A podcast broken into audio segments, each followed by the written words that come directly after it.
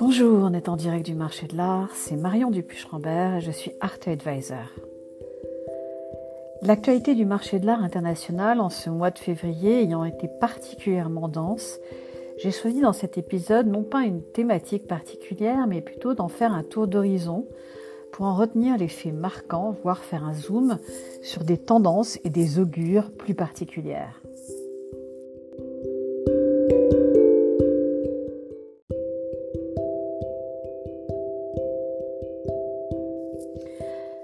Un rapport publié la semaine dernière par Art Tactique semble donner une tendance macroéconomique générale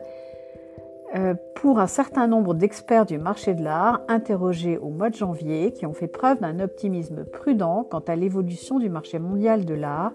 dans les mois à venir. Car si près de la moitié des experts interrogés par Art Tactique estiment que le marché mondial de l'art contemporain se maintiendra cette année avec des résultats largement conformes à ceux de 2022, 37% d'entre eux pensant que le marché va progresser. Selon l'enquête, 16% des personnes interrogées s'attendent à une baisse du marché cette année, rappelant que le marché de l'art évolue notamment dans une direction parfois différente de celle de l'économie ou des marchés ou des marchés financiers parce qu'il est animé par des collectionneurs fortunés. Mais comme le fait très justement remarquer le fondateur d'Art Tactique, Anders Peterson, dès l'introduction de ce rapport, même si vous avez de l'argent, cela ne signifie pas que vous le dépenserez dans l'art. Et si vous possédez de l'art, cela ne signifie pas que vous allez le vendre. Et c'est là que réside le plus grand défi à relever pour le marché de l'art.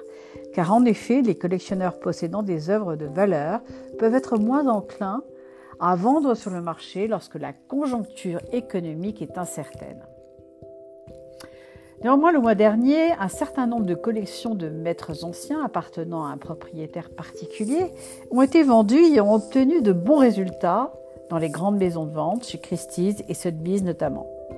Et au sein des différents segments du marché, les experts interrogés sont généralement positifs quant aux perspectives des artistes de l'après-guerre, avec 48% d'avis positifs pour l'année à venir et 48% d'avis neutres. De même, 50% ont un avis positif sur les performances des artistes contemporains de premier ordre, tandis que 33% sont neutres.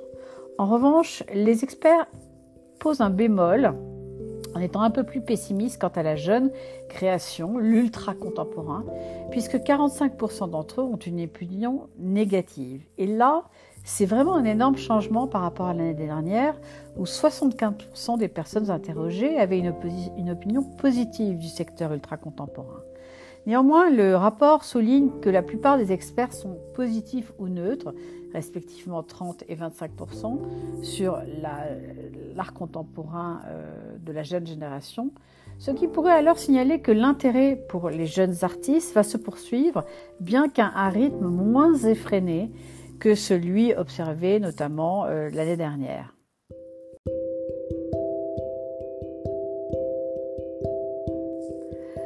Après ce premier aperçu global et mondial, passons en revue certains pays ou zones géographiques qui ont fait parler d'elles ce mois-ci. Et c'est parti avec un premier gros coup de projecteur sur un continent africain qui ne cesse de faire parler de lui quand on évoque la jeune création internationale. En Afrique, d'abord francophone à Marrakech en début de mois, puis à Cape Town la semaine dernière, deux foires internationales, OM54 et Investec de Cape Town Art Fair, ont tenu toutes leurs promesses en offrant à des collectionneurs toujours plus nombreux sur le continent une sélection d'œuvres nouvelles et très fortes, démontrant s'il le fallait encore combien les acteurs du monde de l'art sur le continent savent unir leurs forces pour attirer à eux les principaux acteurs du marché, les collectionneurs et les artistes. Et à noter que pour les collectionneurs qui n'ont pu se déplacer jusque-là, Strauss Company, la principale maison de vente aux enchères d'Afrique du Sud, réalise sa prochaine vente mardi 28 février intitulée Curatorial Voices, art moderne et contemporain d'Afrique, car fruit d'une collaboration dynamique entre divers experts du secteur. Et cette vente rassemble des peintures exceptionnelles d'artistes historiques importants comme Black Glover du Ghana, Pili Pili Molongwa du RD Congo et Gérard Sekoto d'Afrique du Sud, ainsi que des pièces contemporaines saisissantes de Pierre-Christophe Gamme du Cameroun, Cyrus Kabiru du Kenya et Wycliffe Mondopa du Zimbabwe. comme une très belle sélection d'artistes sud-africains de premier plan, parmi lesquels bien sûr William Kentridge, Nelson Makamo, Zanale Muoli et Zimfiwe Zube, comme Ati Patraruga et Singa Samson. Pour marquer l'occasion, l'exposition de cette vente a été inaugurée il y a 15 jours dans les nouveaux bureaux de Strauss Company à Woodstock, au Cap, coïncidant ainsi avec l'ouverture de l'édition 2023 d'Investec Cape Town Art Fair. Autre très belle nouvelle pour le continent africain, c'est le légendaire sculpteur ghanéen Ibrahim El Anatsui qui sera le prochain artiste à investir le Turbine Hall de la Tate Moderne à Londres dès octobre prochain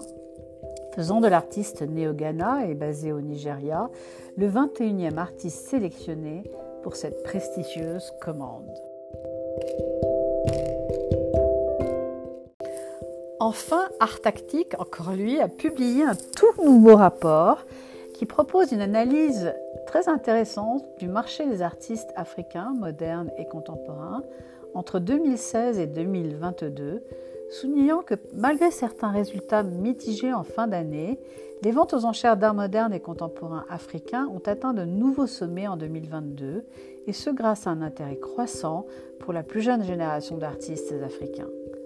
Ce rapport couvre les ventes aux enchères de Christie's, Sotheby's, Philips, Bonhams, Piazza, Strauss Company et Art House Nigeria, avec une ventilation des marchés par pays d'origine des artistes et par secteur artistique. Et c'est là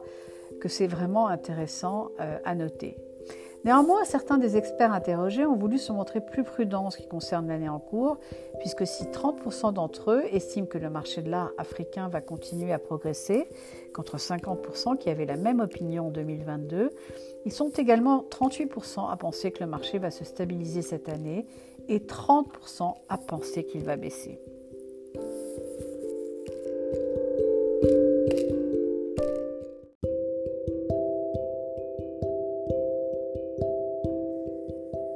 Un deuxième coup de projecteur sera pour le continent européen avec de très belles augures dès l'annonce par Art Basel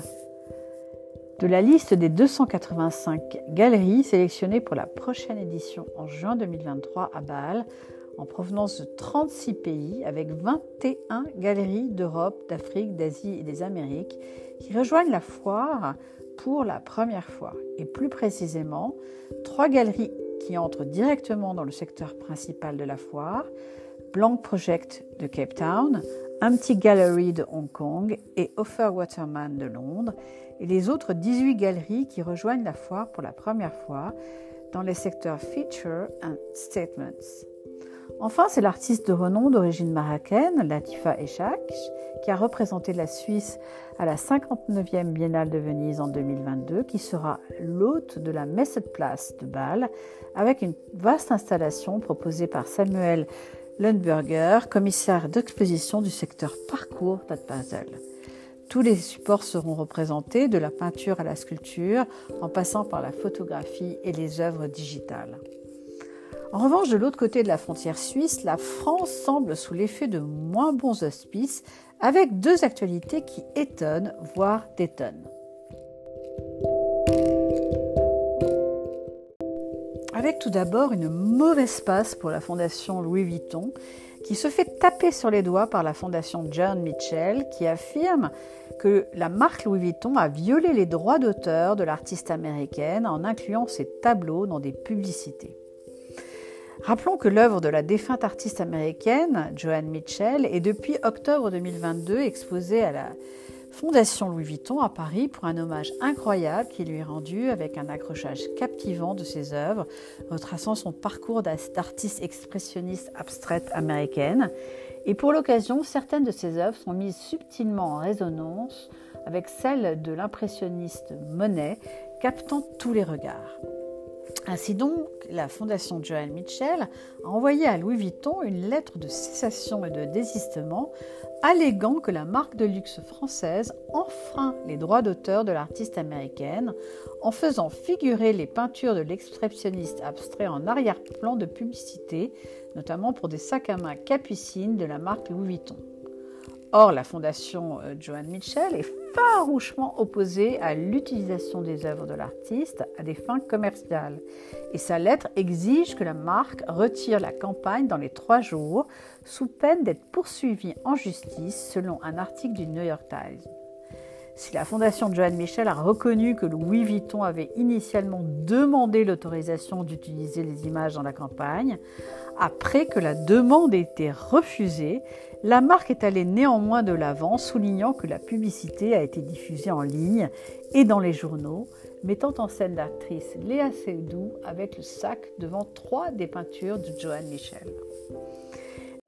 Christa Blatchor, directrice de la fondation John Michel, a déclaré au Times que Bernard Arnault, le PDG milliardaire de la marque, propriétaire de Louis Vuitton, a proposé de faire un don au Joan Mitchell Foundation en échange de la permission de présenter les œuvres de l'artiste dans la campagne publicitaire. Mais cette très mauvaise expérience, selon la fondation John Michel, démontrerait clairement que la séparation qu'il pensait avoir existé entre la fondation Louis Vuitton et la marque n'existe pas.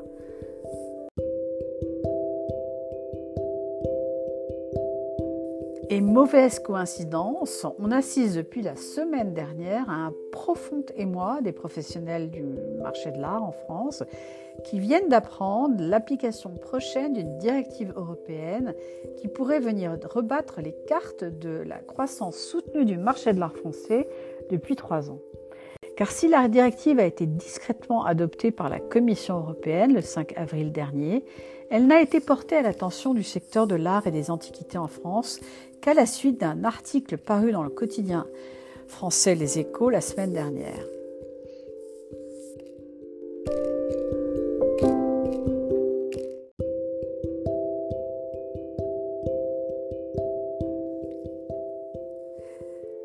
Dans cette minute pratique, l'information euh, étant suffisamment en apparence lourde de conséquences pour les professionnels du marché de l'art en France, j'ai souhaité un premier décryptage. Pour rappel, une taxe à l'importation s'entend dès lors qu'il s'agit de réguler les importations de biens qu'utilise un pays ou un ensemble de pays régis par un marché commun comme euh, l'Union européenne. Mais pour les œuvres d'art, le système fonctionne exactement de manière inverse, comme le rappelle Martine Robert dans son article des échos paru la semaine dernière, car l'œuvre d'art n'est pas un bien de consommation banale un État s'enrichissant de ses importations et de la production de ses artistes, et à l'inverse s'appauvrissant de ses exportations. Cette directive européenne met en place une nouvelle taxe à l'importation de biens pour l'ensemble des pays européens au taux de 20% et implique à terme pour les œuvres d'art importées en France en provenance de pays tiers de l'Union européenne une augmentation de 5,5 à 20% dès le 1er janvier 2025 et cela impactera chaque acteur du marché de l'art dans l'Hexagone, à commencer par les amateurs et les collectionneurs d'art. Car si aujourd'hui un collectionneur achète hors de l'Union européenne sa collection en France, il doit régler une taxe au moment de l'importation de 5,5% et demain il paiera 20%. Par ailleurs, cela affecterait le secteur économique du marché de l'art en France, en particulier si un marchand et une galerie acquièrent une œuvre d'art hors de l'Union européenne pour la revendre en France, et il devra alors payer la taxe de 20% au lieu de 5,5 aujourd'hui, qu'il ne pourra alors récupérer que s'il revend à un étranger hors de l'Union européenne. Et cela reviendrait à augmenter de 14,5% le prix d'achat pour un acquéreur français et donc de réduire d'autant la marge du marchand. Enfin, pour les maisons de vente, si un œuvre d'art en provenance de l'extérieur de l'Union européenne est mise en chair sur le sol français, deux cas de figure possibles, soit elle est acquise par un acquéreur hors de l'Union européenne, qui ne paiera donc pas la taxe à l'importation, soit elle est achetée par un résident au sens fiscal français, ou bien un acquéreur d'un pays appartenant à l'Union européenne, et celui-ci devra régler en plus des frais acheteurs une taxe d'importation de 20% au lieu de 5,5% aujourd'hui en France. Seuls les musées en France sont exemptés de cette taxe, mais s'ils acquièrent l'œuvre auprès d'un marchand, celui-ci sera obligé de la payer et donc de voir sa marge fortement réduite, soit d'augmenter son prix de 14,5%. Alors l'effroi du monde de l'art hexagonal s'explique particulièrement puisqu'en limitant drastiquement l'acquisition d'œuvres en provenance de l'extérieur de l'Union européenne, on défavorise fortement la création en France de grandes collections d'art internationales. Et les musées qui s'enrichissent souvent d'œuvres offertes ou léguées par les collectionneurs pourront à terme être privés de nombre d'œuvres d'art d'artistes internationaux.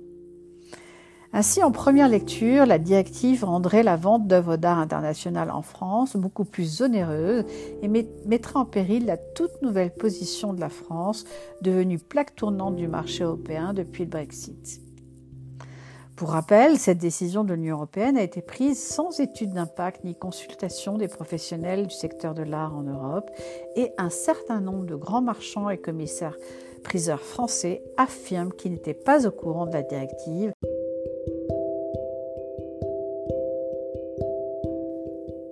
L'un des facteurs clés du succès de la France depuis quelques années est son attractivité en tant que place de marché de l'art pour les collectionneurs du monde entier et, ou bientôt était, qu'elle prélevait une taxe d'importation sur les œuvres d'art la plus faible de l'Union européenne, à savoir 5,5%. Ce chiffre étant parfois considérablement inférieur à celui d'autres pays de l'Union européenne, comme l'Allemagne, l'Espagne ou l'Italie. Avant le Brexit, c'était la TVA de 5% appliquée par le Royaume-Uni à l'importation qui était la plus faible de l'Union européenne. Mais son départ de l'Union européenne a depuis positionné la France comme le seul point d'entrée intéressant des acteurs mondiaux dans l'Union européenne.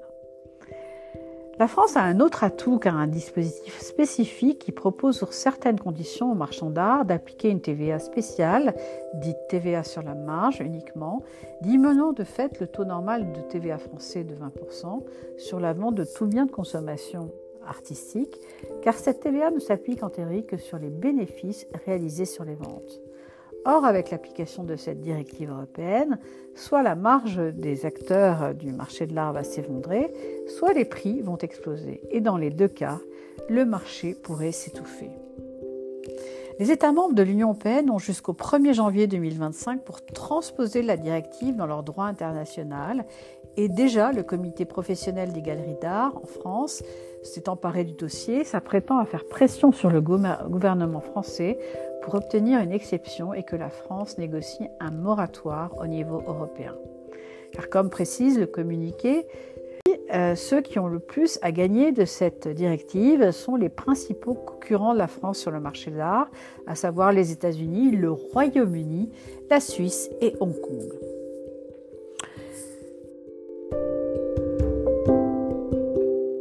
Mais tout ne semble pas perdu pour autant, car au sortir d'une réunion avec le ministère français de la Culture, la présidente de l'association des galeries euh, françaises, Marion Papillon, a déclaré qu'il a été convenu que pour soutenir le marché de l'art français, des taux de TVA réduits sur les ventes à 5,5% devraient être définitivement fixés. Et si elle est appliquée correctement, la nouvelle directive pourrait alors même avoir des effets bénéfiques sur le marché de l'art français, car pour les pouvoirs publics français, cette directive n'oblige pas à revoir la taxe réduite applicable parfois aux œuvres d'art, et cette nouvelle règle pourrait offrir en fait l'occasion d'appliquer le taux réduit actuel de 5,5% de TVA plus largement que ce n'est le cas actuellement, à l'ensemble de la chaîne des valeurs, soit les transactions d'œuvres d'art,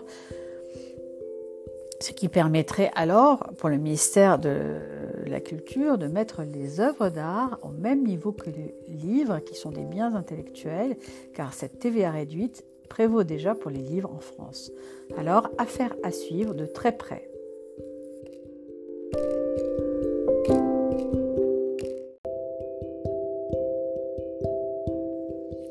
Si l'optimisme du marché de l'art international semble défier la nervosité ambiante, et ce malgré la poursuite de la guerre en Ukraine, les taux d'intérêt plus élevés, une inflation certaine et une croissance économique plus lente, à terme, l'un des problèmes possibles pour le marché de l'art, du fait de la situation économique mondiale, pourrait être celui des garanties financières accordées par les maisons de vente dans les ventes aux enchères de grande valeur aux vendeurs ces garanties contribuant ainsi à sécuriser l'offre. Les prochains mois feront alors figure de test. Et si on finissait avec une note non pas plus joyeuse mais pleine d'espoir? À l'occasion du triste anniversaire de l'invasion de l'Ukraine par la Russie, Des timbres à l'effigie de l'œuvre de Bansky qui représente Poutine en train de faire du judo et se faire retourner par un enfant qui le met à terre ont été pour la première fois émis vendredi dernier en Ukraine. L'œuvre originale se trouve sur une maison dévastée par les bombardements russes dans la tristement célèbre ville de Borondiaka, près de la capitale Kiev. Et de nombreux Ukrainiens voient dans la fresque de Bansky une métaphore de la résistance farouche de l'Ukraine à l'invasion russe. Ainsi, des files d'attente ont été signalées à Kiev dès vendredi dernier, puisque les habitants s'étaient précipités pour acheter des nouveaux timbres au bureau de poste principal. L'artiste Bansky a réalisé d'autres œuvres d'art sur des bâtiments dans plusieurs villes ukrainiennes, notamment celles qui ont été parmi, les plus touchées par la guerre en cours, rappelant s'il le fallait que l'art contemporain est celui de notre époque et que nombre d'artistes sont d'habiles et subtils témoins et historiens. Voilà, c'était en direct du Marché de l'Art, épisode 2 de la saison 4, Marché de l'Art 2023, tour d'horizon, présage et réalité. Restez à l'écoute pour un prochain épisode ou comme nos amis anglo-saxons aiment à le dire, stay tuned.